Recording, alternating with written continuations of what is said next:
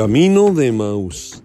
Ha llegado al canal del pastor Rubén López de Cárdenas.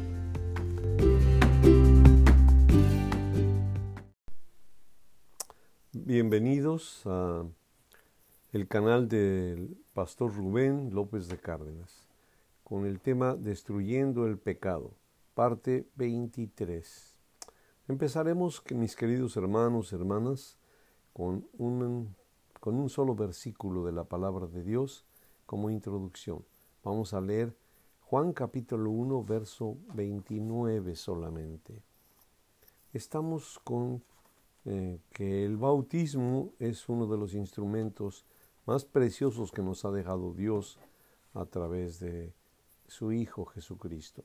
Y Juan el Bautista, el que se dedicó, al que puso Dios a pregonar esto por toda en Galilea y toda la Tierra Santa, dice estas palabras, ¿verdad? Y el siguiente día, porque venía en una narración, vio eh, Juan al Señor, al Señor Jesús que venía a él y dijo, He aquí el Cordero de Dios que quita el pecado del mundo.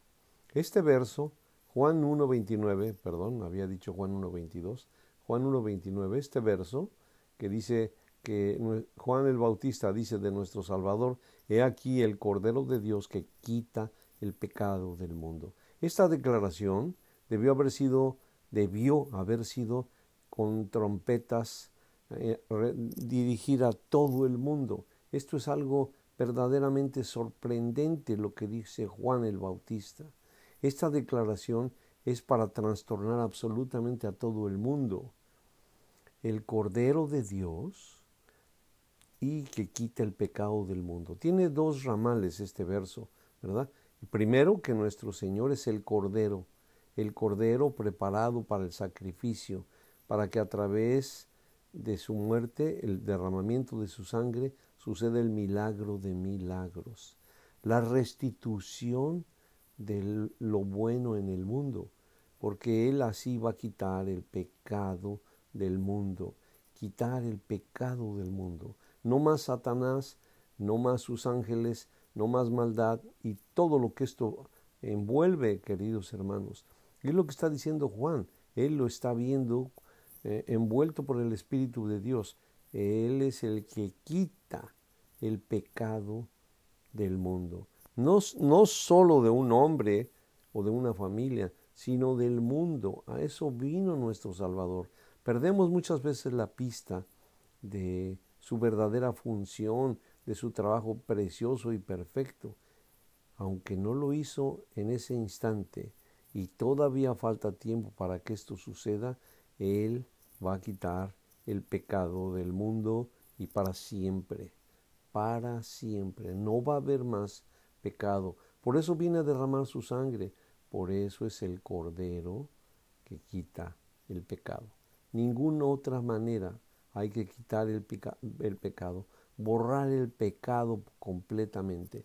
Podríamos tener dos modos para que nuestro Dios hiciera esto. Uno, destruir la raza humana por completo, que no quedará un solo hombre y ya no va a haber más pecado. Satanás a quién iba a pervertir. Así se acabaría. U otro, abrir un camino de redención. Nuestro Dios escogió el segundo, abrir un camino de redención. Y para que esto suceda, nuestro Señor tiene que morir y nos tiene que enseñar el significado de su muerte para nosotros y cómo debemos de tomar esa pieza como si fuera un rompecabezas y acomodarla en nuestro tablero para que funcione. Pareciera ser que es como la clavija que se va a conectar para que tengamos energía. Es burdo mi ejemplo, pero Así sucede. Por la muerte de nuestro Señor nosotros podemos conectarnos al mundo de salvación y a quitar, a destruir por completo el pecado para siempre. Así que entremos más al bautismo. El bautismo es el medio que nuestro Salvador nos dio para limpiarnos. Es un medio, pero el poder es solo por su muerte. Solo así sucederá la limpieza. Él nos dio el medio, pero el poder está en su sangre, en su muerte. Y nos lo define, aunque un poquito em, no tan fácil de comprender, Pablo en la carta a los romanos, en el capítulo 6. Vamos a centrarnos en, este, en esta parte de la escritura. Vamos a leer em, una buena porción de este capítulo. Pablo a los romanos en el capítulo 6, verso 21, digo verso 1 en adelante. Y viene hablando de otro tema, el verso 1 está conectado con otro tema que no lo vamos a meter. ¿Qué, qué pues diremos? ¿Perseveraremos en el pecado para que la gracia abunde? Y él mismo se contesta, él se pregunta y él se contesta, en ninguna manera, porque los que hemos muerto al pecado, ¿cómo viviremos aún en él? Voy a irme deteniendo en cada frase porque está, de veras, está tan eh, em, cruzadas unas informaciones con otras que debemos ubicarnos claramente. Por favor, em, no pierdan la atención en este punto. Dice, ¿por qué los que, porque los que hemos muerto al pecado, los que hemos muerto al pecado, ¿cómo viviremos aún en él? Parece ser una aberración. No es posible. Si hemos muerto, hemos muerto ya no somos del pecado, ya no estamos en él, ¿cómo vamos a seguir viviendo en él? ¿Cómo vamos a seguir haciendo maldades? ¿Cómo vamos a seguir desobedeciendo a Dios? ¿Cómo no vamos a tomar en cuenta las leyes que Dios nos dio? ¿Estamos muertos al pecado o hemos creído que estamos muertos al, al pecado? ¿O solo nos hemos dado una lavadita? Porque el bautismo no es una lavadita, no es una salpicada de agua. Vean cómo el concepto de lo que unas gentes llaman bautismo no tiene nada que ver con el verdadero concepto que Dios nos da. Así que si hemos muerto, no tenemos nada que hacer viviendo en él. Verso 3. ¿O no sabéis que todos los que hemos sido bautizados en nuestro Salvador, hemos sido bautizados en su muerte? clarísimo está. Hay unos que dicen que no le entienden a Pablo, pero yo no entiendo por qué, porque todos podemos comprender sus palabras, solo sin perder el, foco. ¿No sabéis? Le está diciendo a los que todavía quieren medio pecar, ¿no sabéis que todos los que hemos sido bautizados, bautizados, no mojados, en nuestro Salvador, hemos sido bautizados en su muerte? no en las aguas del río. No nos echaron agüita en la frente. Ahora como he visto que agarran agua y se la escupen a los niños en la cara. Eso, eso no es un bautismo, eso es un salpicamiento de agua, pero no es un bautismo. Aquí para bautizarse tenemos que morir, morir como si muriéramos, pero no en nuestra muerte, sino en la muerte del Señor. Vamos a seguir vivos, pero vamos a morir al pecado, porque somos sepultados, sepultados juntamente con Él para muerte por el bautismo. Lo que ayer explicamos un poquito. Somos sepultados, no tenemos caja, no tenemos caja, pero nos metemos al río, al agua, y ahí nos sepultan, nos hunden en el agua, a cubrirnos completamente a que por un segundo no podamos respirar. Y entonces salimos del bautismo a nueva vida, porque somos sepultados juntamente con Él para muerte por el bautismo, a fin de que como nuestro Salvador resucitó de los muertos por la gloria de su Padre del Padre, así también nosotros andemos en vida nueva. Cuando salgamos del agua, salimos a vida nueva todo lo que habíamos hecho mal, todos nuestros errores, todos nuestros pecados se han quedado en el agua. Ahora salimos a vida nueva. Si en ese momento perdiéramos la vida, estaríamos salvos. Estaríamos salvos. Ya no hay falta, porque no es solo, eh, no es el agua, sino es la muerte que estamos sufriendo, igual que la que murió nuestro Salvador. Él en la cruz, pero nosotros en el agua. Miren, nos lo aclara más perfectamente. Verso 5. porque si fuimos plantados, o sea, ya no vamos a empezar en el agua, sino metidos al centro de la tierra, juntamente con Él, en la semejanza de su muerte. Todo es el bautismo semejanza de la muerte con el Señor. Así también lo seremos en la de su resurrección. Si Él resucitó, nosotros vamos a resucitar. Cuando salimos del bautismo es muy simbólico, pero al mismo tiempo estamos sellando nuestra vida para que esto vaya a suceder verdaderamente. Vamos a morir, pero vamos a resucitar. Eso no va a haber duda ya. Verso 6. Sabiendo esto, que nuestro viejo hombre, fíjense lo que dice aquí, sabiendo que esto, que nuestro viejo hombre fue crucificado, crucificado juntamente con él. Es la equivalencia. Cuando nos metemos a las aguas, ya podemos ver varios eh, objetivos que pone nuestro Dios en esto. Somos sepultados, salimos a nueva vida, somos plantados y plantados seremos resucitados nuevamente. Y ahora el verso 6 dice que somos crucificados juntamente con Él para que el cuerpo del pecado sea destruido, a fin de que no sirvamos más al pecado. Si una vez bajamos a las aguas con el conocimiento de lo que estamos haciendo, no volveríamos a pecar, no volveríamos, porque esto no se va a renovar, porque se hace una sola vez en la vida. No podemos volver a matar al Señor, volver a crucificarlo, para nosotros volver a pasar por esos pasos y volver a limpiar nuestras faltas. No es posible. Así que una sola vez como Él murió, una sola vez nosotros tenemos que hacer esto. Agarrar al hombre, al hombre que despreciamos por los errores y defectos que tenía en el, en el mundo moral, lo metemos al agua, lo matamos para siempre y nacemos de nueva vida. No hay otra oportunidad. ¿Quieres perdonar tus pecados? Haz esto para siempre. Por eso eh, yo tengo muchos conflictos con algunas personas, con algunos hermanos. ¿Cómo bautizar a jóvenes? ¿Cómo bautizar a niños? Eso es imposible.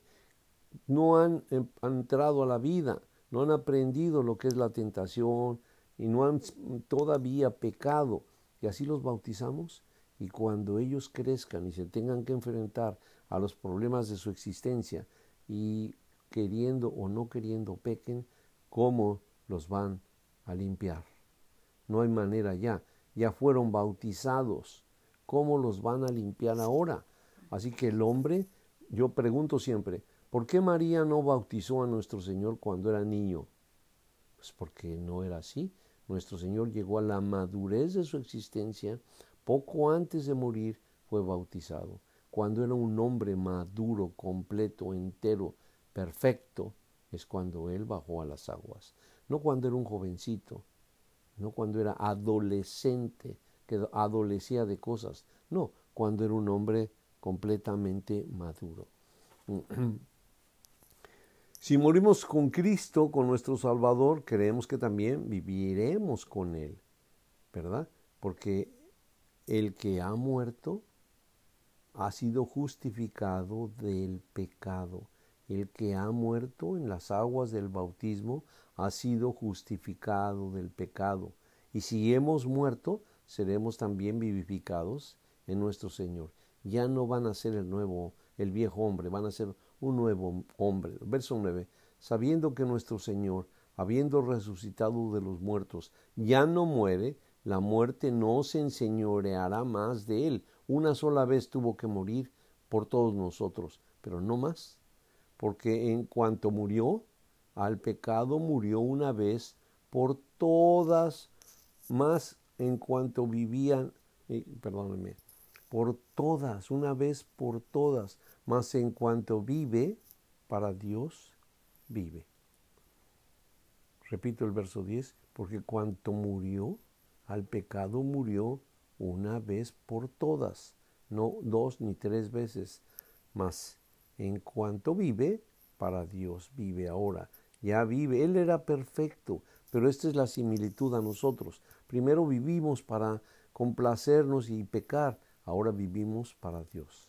Verso 11, así también vosotros consideraos muertos al pecado, pero vivos para Dios en nuestro Salvador Todopoderoso, nuestro Señor nuestro. Y dice, no reine, no reine más pues el pecado en vuestros cuerpos mortales, de modo que lo obedezcáis en sus, en sus concupiscencias. No obedezcáis al cuerpo, no más. Vamos a hacer, eh, tener la fuerza suficiente para echar a un lado todas estas cosas. Y ya no vamos a poder dar nuestras vueltecitas ni hacer nuestras locuras. Ya no hay oportunidad. Si aquilatamos en algo nuestra vida, si queremos no quedar en la tumba para siempre, si evaluamos en todo lo que vale el sacrificio del Hijo de Dios, ya no podremos pecar, no podemos. Verso 13. Ni tampoco presentéis vuestros miembros al pecado como instrumentos de iniquidad. Miren este verso, es muy importante. Ni tampoco presentéis vuestros miembros, tus ojos, tus manos, tu ser, como instrumentos de iniquidad. Es que puedes decir, oh, es que, y nuestro Señor contesta, ¿verdad?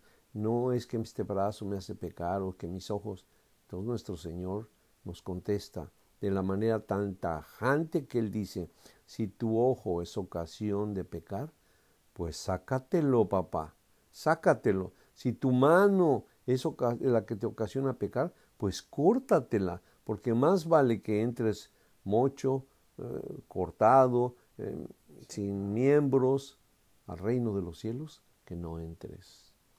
Vale más, vale más mutilar el cuerpo, aunque no es, no es una sugerencia, es una eh, figura. Vale más mutilar el cuerpo que estar sujeto a sus deseos. Y vuestros miembros, nuestros miembros, a Dios como instrumentos de justicia. Ahora, nuestros brazos, nuestros ojos, son instrumentos de justicia para nuestro Dios. Verso 16. ¿No sabéis que os, si a alguien como esclavo para obedecerle, sois esclavo de aquel a quien obedecéis? Si obedecemos a Satanás, somos esclavos de ellos, somos esclavos de él. Si obedecemos a Dios, somos siervos esclavos de nuestro Dios. Podemos ser siervos o esclavos sea del pecado para muerte o sea de la obediencia para justicia. ¿Cuál queremos? ¿Cuál queremos? Pareciera ser una montaña delante de nosotros. ¿Cómo evitar? ¿Cómo retenerme? ¿Cómo sujetarme a, mis concupiscencias? Pareciera ser que es imposible para nosotros. Para nosotros, pero no para Dios. Y si buscamos asistencia, la vamos a tener. Y si hacemos pacto con Él, no estamos jugando, hacemos pacto con Él. Pero los hombres, como estamos acostumbrados a jugar, van al altar y le juran a la mujer o la mujer al hombre eterna fidelidad. Le juran. Y a la vuelta de la esquina, pues encontramos la, grave problemática de que no pudieron sujetarse. No pudieron. Y entonces el juramento eh, sirve para dos cosas, para nada y para nada. Pero delante de Dios esto no puede ser. Dice Dios, más vale que no jures, porque si juras lo tienes que cumplir. O tenemos doble problema, el pecado que cometemos y el juramento que hicimos de no hacerlo. Pero no tenemos otra opción. No tenemos otra opción. O esperemos, si no hagamos nada, y esperemos a que venga el Hijo de Dios, suene la trompeta y nos paren en fila a leernos nuestras faltas y la condenación por nuestros hechos. No va a haber opción. Dice que ahí será el lloro y el crujir de dientes. ¿Cómo pide clemencia un reo de muerte? Hemos visto muchas películas. Yo creo que sabemos cómo los actores se desgarran fingiendo que no pueden soportar, que van a morir.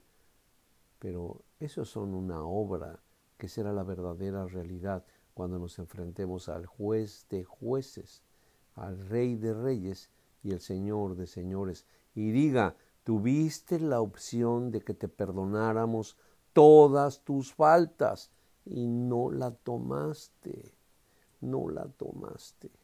Wow, ¿quién puede sentir esto? Verso 17, y con él terminamos. Pero gracias a Dios, que aunque erais esclavos del pecado, habéis obedecido de corazón aquella forma de doctrina a la cual fuisteis entregado y libertados del pecado, viniste a ser siervos de la justicia. El hombre que se convence, el hombre que analiza, el hombre que es inteligente y sabe que no tiene otra opción, se va a sujetar. Y sujetado será llamado Hijo del Dios Altísimo. Excelentísimo Padre Celestial, ¿por qué Señor del cielo? ¿Por qué esta voz, estas palabras, no son oídas en todas partes? ¿Por qué no son pregonadas, Señor, con clarín, con trompeta, en medio de las plazas? ¿Por qué los que administramos la palabra, Señor, no sonamos este sonido en los oídos de los pecadores, para que, como dice tu palabra, todos alcancen, Señor, la salvación y el arrepentimiento? Ayúdanos, Padre Celestial a que tu palabra sea conocida antes de que las cosas lleguen a su fin, antes de que sea demasiado tarde. Podemos percibir, Señor, el sonido de los caballos, podemos oler, Padre, el olor a pólvora que se viene sobre de nosotros. Haz que se despierte en la humanidad, Señor, la conciencia y podamos todos buscar el mejor camino, el camino de salvación. El enemigo está desatado y destruirá todo lo que esté a su paso. Aún a los suyos, Señor, los hará pedazos. Solo tú, solo tú tienes la salvación por nuestro Señor Redentor, tu Hijo muy amado. Amén. Pasa a todos ustedes, queridos hermanos.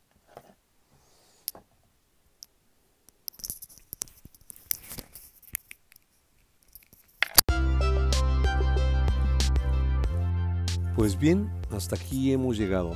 Espero haya sido edificante para todos ustedes. Los esperamos en la siguiente emisión. El Señor sea con ustedes.